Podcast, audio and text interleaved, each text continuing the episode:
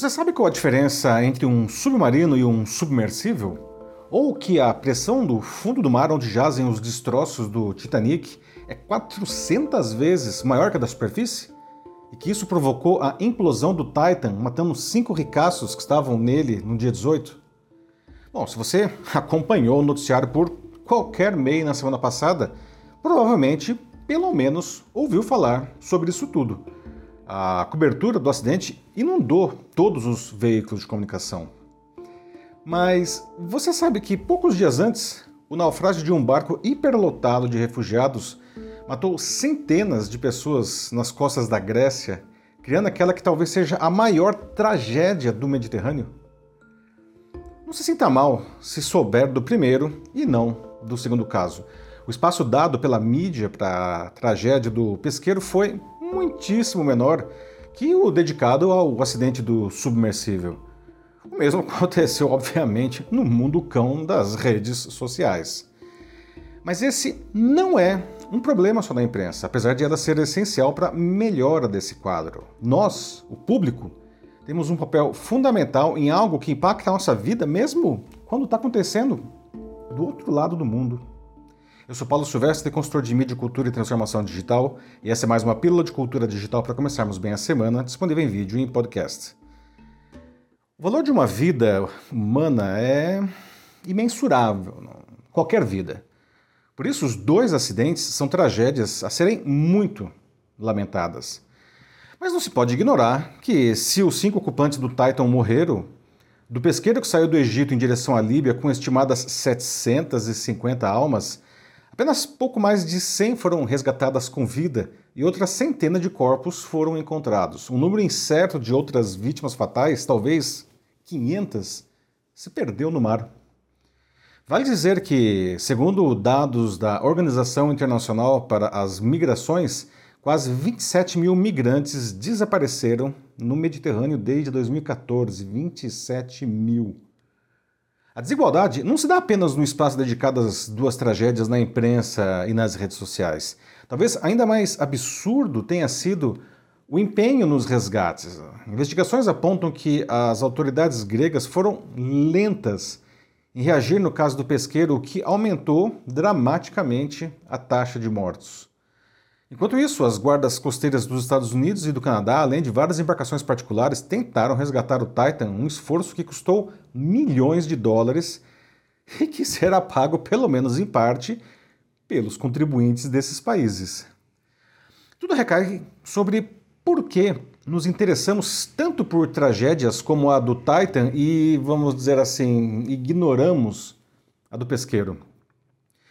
Bom, as redes sociais sempre destacarão para cada um dos seus bilhões de usuários aquilo que chama mais a sua atenção, mesmo que seja algo horrível. A frieza de seus algoritmos não tem nenhum compromisso com, sei lá, não, o bem-estar social, não mesmo com a verdade. Ele exibirá mais aquilo em que há mais chance de clicarmos. Daí surgem, inclusive, as infames bolhas não, que racharam a sociedade ao meio nos últimos anos, reforçando as crenças de cada um, mesmo as piores. Vale dizer que, até hoje, mais de uma semana depois do acidente, continuo vendo postagens sobre o Titan nas redes. Mas eu não vi nenhum, nenhum usuário dedicar algumas linhas aos refugiados. As poucas publicações nessas plataformas foram feitas justamente por veículos de comunicação. Resta saber então por que esses mesmos veículos seguiram essa desigualdade. Bom, existem algumas regras para que uma notícia chame a atenção do público e assim ganhe destaque na imprensa.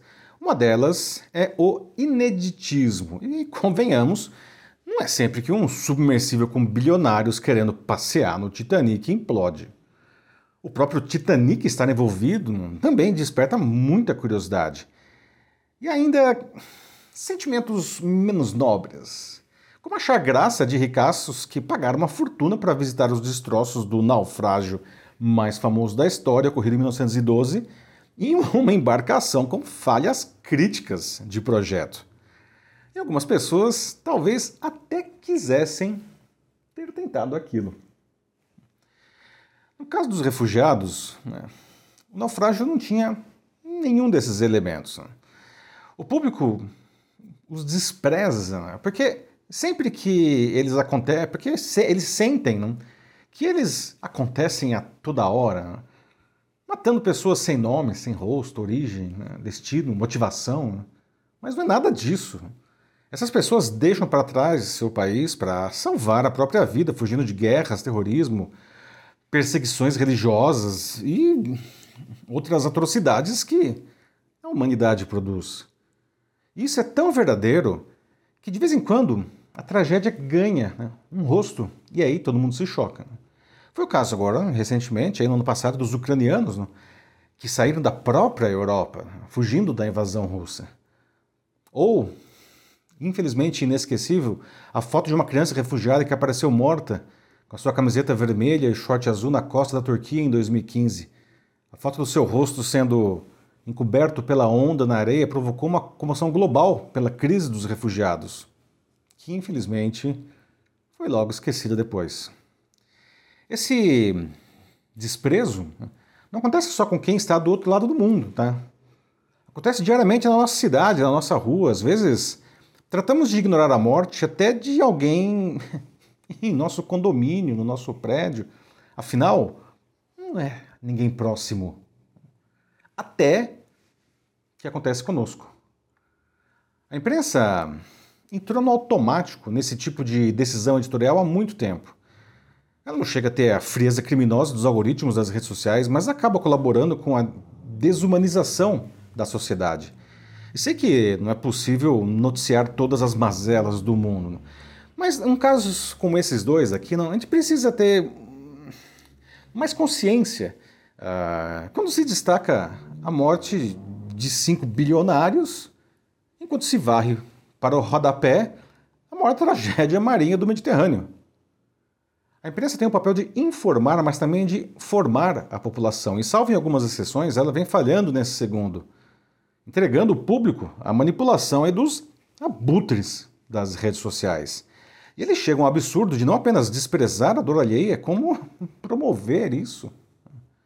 A vida não tem que ser assim, não deve ser assim.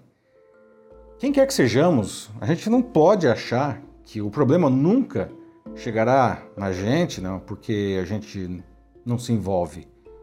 Não dá para se blindar. Os bilionários do Titan achavam que dava não? e implodiram. E é isso aí, meus amigos. Todos nós temos um papel em melhorar esse quadro, não, que afeta todo mundo. Né? Pode ser desde ignorar ou denunciar publicações negativas nas redes até valor, e né, até valorizar quem realmente faz um bom trabalho. As empresas também precisam assumir que tem um, um grande papel na sociedade. Não? Isso se tornou, inclusive, não, fator para aumentar as suas vendas, porque o público está de olho. Não?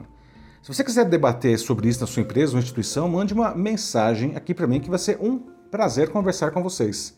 Eu sou Paulo Silvestre, consultor de mídia, cultura e transformação digital. Um fraternal abraço. Tchau.